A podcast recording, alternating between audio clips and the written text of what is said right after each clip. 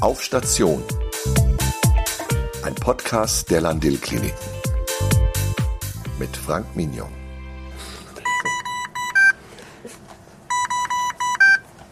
Würde man eine Klinik nur mit Hilfe von Geräuschen darstellen, dann wären es vermutlich diese. Irgendein hochkompliziertes Gerät piept und es hantiert in unregelmäßigen Abständen jemand an den zahlreichen Knöpfen herum. Die hochmoderne Dillenburger Weaning-Station ist fachlich und räumlich gut ausgestattet und bietet sogar ein veränderbares Farblichtsystem, das man auf die Bedürfnisse der Patienten abstimmen kann. Ich war für sie dort auf Station und habe mit Anne Werner und Lisa Petri über ihre spannende Arbeit gesprochen. Ja, und ich freue mich, dass ich mit Lisa Petri und Anne Werner hier auf der Wiening-Station in Dillenburg sein darf. Das heißt, wir sind heute mal nicht am Standort in Wetzlar, sondern am Dillenburger Standort. Zunächst mal die Frage, ähm, was ist überhaupt eine Wiening-Station? Vielleicht Frau Werner. Ähm, ja, die Besonderheit an der Wiening-Station ist, wir sind eigentlich auch ein Bereich der Intensivmedizin und ähm, haben den Schwerpunkt mit der Entwöhnung der, von der Beatmung. Das heißt, wir haben Patienten, die ähm, langzeitbeatmet sind und ähm, die aus verschiedenen Gründen, aufgrund verschiedener Vorerkrankungen, ähm, ja, einfach Probleme haben, von der Beatmung wieder entwöhnt zu werden. Und das ist sozusagen so unser täglich Brot. Frau Petri, ähm, jetzt momentan ist es doch wahnsinnig viel in der Diskussion jetzt, ne? Beatmungsgeräte. Ne? In der Tat. Ähm, es geht im Moment viel um Beatmung, um beatmete Patienten, um Patienten mit äh, einer sogenannten respiratorischen Insuffizienz, die irgendwann im Laufe ihrer intensivmedizinischen Behandlung beatmungspflichtig geworden sind. Und ähm, der ganze Bereich der Beatmungsmedizin bekommt im Moment deutlich mehr Gewichtung. Man stellt immer mehr fest, oh, es gibt sehr viele Patienten, die beatmet werden müssen. Und Trotzdem wird sich nicht so damit beschäftigt, welchen Patienten das schwerfällt, wieder von der Beatmung wegzukommen. Und es ist jetzt im Moment natürlich auch im, im, privaten und beruflichen Bereich so, dass man darauf angesprochen wird, dass man auf so einer speziellen Station arbeitet. Früher wird man immer gefragt, was ist Wiening?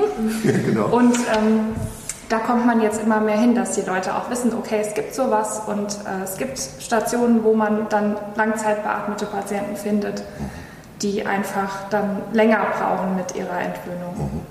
Und warum geht man freiwillig dahin jetzt? Ich meine, sonst geht man meistens ja, man hat ein vielfältiges Bild von, von einer Station, aber hier ist es ja wirklich was sehr Spezielles. Ne? Warum sind Sie denn da hingegangen?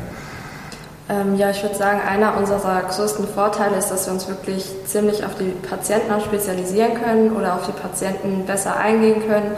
Dadurch, dass wir auch einen anderen Stellenschlüssel haben, ähm, können wir uns da einfach auch Zeit nehmen, wirklich genau zu schauen. Ähm, ist natürlich auch notwendig, weil das aufwendige Patienten sind ähm, und Patienten sind, die einfach viele ja, verschiedene ähm, Krankheitsprobleme auch haben, multimorbide sind, wo man natürlich auch schauen muss, dass man da ähm, ja, einfach auf verschiedene Dinge auch achtet.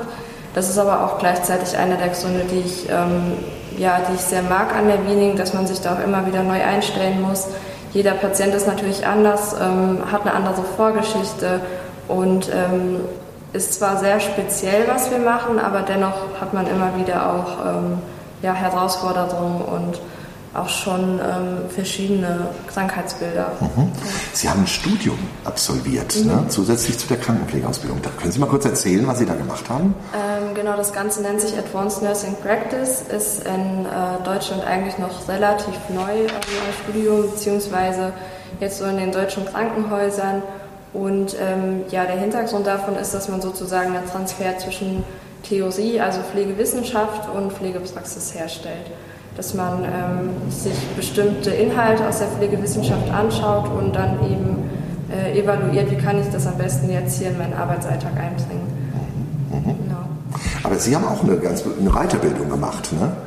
neben der normalen Ausbildung. Was war das für eine Weiterbildung? Das ist die äh, Weiterbildung zur Fachkrankenpflege für Anästhesie und Intensivmedizin. Wir sehen als Laien immer diese, diese tollen Geräte, die da blinken und piepen bei den Patienten. Ähm, wie ist das, wenn man dann äh, von der Technik doch eigentlich abhängig ist oder sehr eng mit dieser Technik verwoben arbeiten muss? Man muss sich äh, mit dieser Technik sehr vertraut machen, man äh, muss sich damit beschäftigen, man muss wissen, wie die ganze Maschinerie funktioniert. Man muss natürlich wissen, welcher Fehlercode jetzt gerade an der Beatmung da aufblinkt und wie man dieses Problem beheben kann, ob es ein Patienten gemachtes Problem ist oder ein Problem mit der Maschine. Man muss sich da mit vielen Technik, technischen Skills auseinandersetzen und äh, immer wissen, wo man gerade dran ist, auf jeden Fall. Mhm. Also man hat da schon viel. Ach, da ist doch bestimmt auch interessant, dass es immer wieder neue Entwicklungen dann auch gibt, auf die man sich dann einstellen muss. Ne? Ja. Ich sage mal, allein das Gerät, mit dem ich jetzt hier aufnehme, ist schon ein paar Jahre alt. Also es könnte schon wieder was anderes sein. Ne? Ja. Wie ist das bei Ihnen dann so im Alltag? Ja, man muss sich da eigentlich schon regelmäßig neu einstellen. Es gibt natürlich immer wieder neue, neue Geräte, neue Technik, auch ähm, abgesehen davon neue Erkenntnisse auch so aus der Pflegewissenschaft. Wie, wie gehe ich damit um? Ähm, was kann man da besser machen? Ähm, das heißt, es ist eigentlich so ein stetiger Prozess, wo man immer wieder auch äh, Lernbereitschaft zeigen muss. Mhm, mhm. Aber ist das vielleicht auch das Interessante, ein Teil des Interessanten neben dem Patienten, ja. dass man so ein vielfältiges Feld hat? Wenn Sie jetzt Werbung machen dürften für den Beruf, was würden Sie sagen? Also, was ist so toll jetzt ausgerechnet auf der Beaming-Station?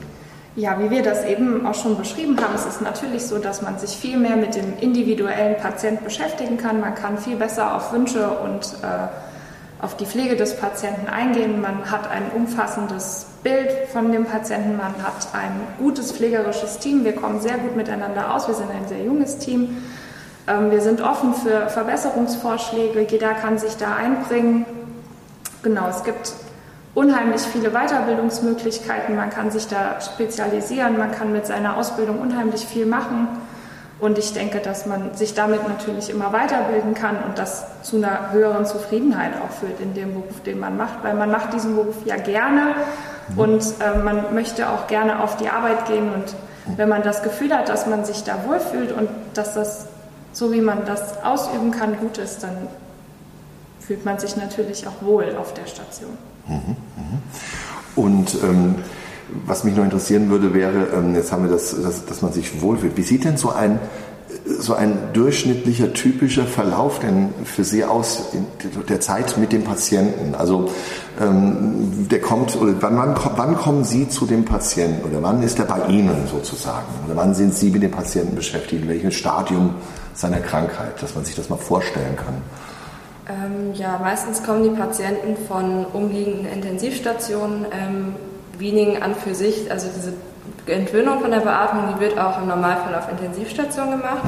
Das ist nur ähm, normalerweise ein schneller Prozess. Ähm, und wenn das eben nicht so schnell funktioniert, wie man das wie man das gewöhnt ist oder wie man das gerne hätte, wie gesagt, aufgrund verschiedener Vorerkrankungen zum Beispiel, dann äh, kommen wir sozusagen ins Spiel. Also ähm, dann werden die Patienten von Intensivstationen normalerweise zu uns verlegt.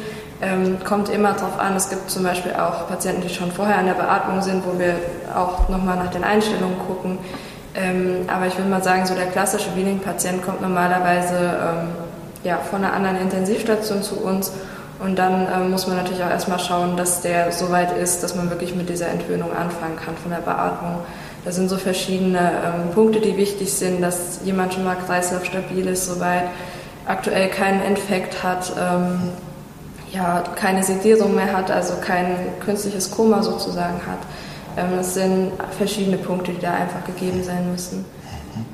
Wie ist die durchschnittliche Verweildauer dann von Patienten bei Ihnen? Gibt es da einen Richtwert? Das variiert eigentlich ja. ziemlich stark. Also es ja. ist individuell vom Patient abhängig. Okay. Es kommt natürlich auch darauf an, wie die Anne schon gesagt hat, in welchem Zustand oder in welchem Stadium der Patient bei uns ankommt. Es gibt Patienten, die man unheimlich schnell von der Beatmung abbekommt, dann spricht man meistens so von vier Wochen. Es gibt aber auch Patienten, die so stark vorerkrankt sind, dass dieser Prozess einfach länger dauert und dann kann es auch schon mal drei Monate durchaus mhm. dauern. Diese Beatmung, das habe ich gelernt in der Corona-Zeit, die da vorher stattgefunden hat, die ist ja auch nicht ganz unschädlich vielleicht für den, für den Körper. Was kann denn dadurch so ausgelöst werden? Oder was, was entdecken Sie denn, wenn jemand längere Zeit an der Beatmung war? Was verändert sich denn bei den Menschen? Die ähm, Atemmuskelkraft nimmt bei den meisten Patienten irgendwann ab. Man, man, suggeriert dem Körper natürlich auch, die Maschine übernimmt alles für dich, du hast kein Problem, wir machen das. Du wirst beatmet mit verschiedenen Beatmungsdrücken.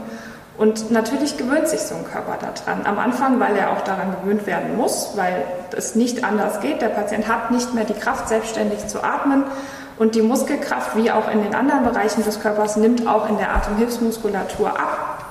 Und dann ist es was Schwieriges, den Patienten so wieder aufzubauen und muskulär zu, zu trainieren, dass er sich wieder selbst um seine Atmung kümmern kann.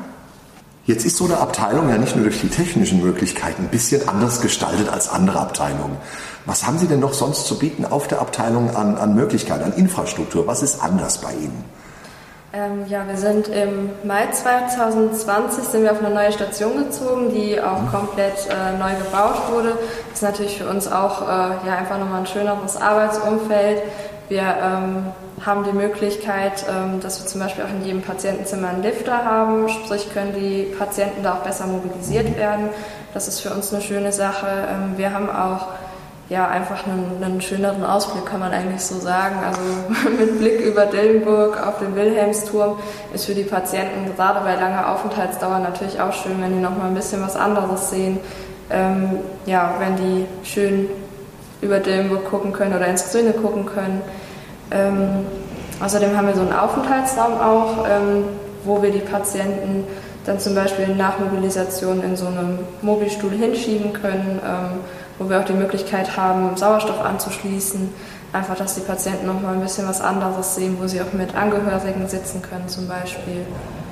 Genau, im Rahmen des Neubaus haben wir eine sogenannte Farblichtanlage bekommen, die die Patienten auch noch mal mehr visuell stimulieren soll, damit einfach auch gerade bei Patienten, die noch bewusstseinseingeschränkt sind, zumindest schon mal so eine so eine Farbwahrnehmung wieder stattfindet. Man kann damit unterschiedliche Farben einstellen, die auch zur Beruhigung des Patienten beitragen sollen. Im Moment machen wir es auch oft so, dass wir die Patienten einfach fragen, welche Farbe sie gerne mögen und dann kann die eingestellt werden, was natürlich zu einer höheren Patientenzufriedenheit führt. Und hohe Patientenzufriedenheit bedeutet dann für Sie jetzt zufällig auch hohe Mitarbeiterzufriedenheit? Also ich entnehme Ihnen, dass Sie gerne dort arbeiten. Natürlich ist es so, dass wenn die Patienten zufrieden sind und man morgens äh, einen freundlichen Kontakt zum Patienten hat, dass sich das auch auf das eigene Arbeiten überträgt. Ähm, wie wir das eben auch schon beschrieben haben, wir sind ein junges Team, wir arbeiten gerne zusammen. Es ist so, dass wir äh, in einzelnen Schichten zusammenarbeiten und auch oft mit den gleichen Leuten immer wieder arbeiten, wo natürlich auch nochmal eine ganz andere Beziehungsebene entsteht. Man äh, kennt sich irgendwann, man arbeitet sehr gut in seinem kleinen Team, aber auch im großen Team zusammen. Wir haben eine gute Kommunikation untereinander. Es gibt auch schon mal Stationsfeiern, wo man sich dann im privaten Rahmen unter, unterhalten kann und einfach auch dann noch mal mehr über den anderen erfährt. Wir haben ein Einarbeitungskonzept im Rahmen des Onboardings. Jeder neue Mitarbeiter bekommt seinen Paten, der ihn dann auch in dieses Team einführt und ihm das Ganze, den ganzen Einstieg in die Intensivmedizin, die es ja nun mal ist, auch leichter macht. Eine technisch und räumlich gut ausgestattete Abteilung, ein kompetentes Team und eine hochkomplexe und dennoch dicht am Patienten stattfindende Tätigkeit. Das ist die Weaning-Abteilung. Es war ein toller Besuch, ich habe mich sehr gefreut und hoffe, wir sehen uns wieder auf Station. Ihr Frank Mignon.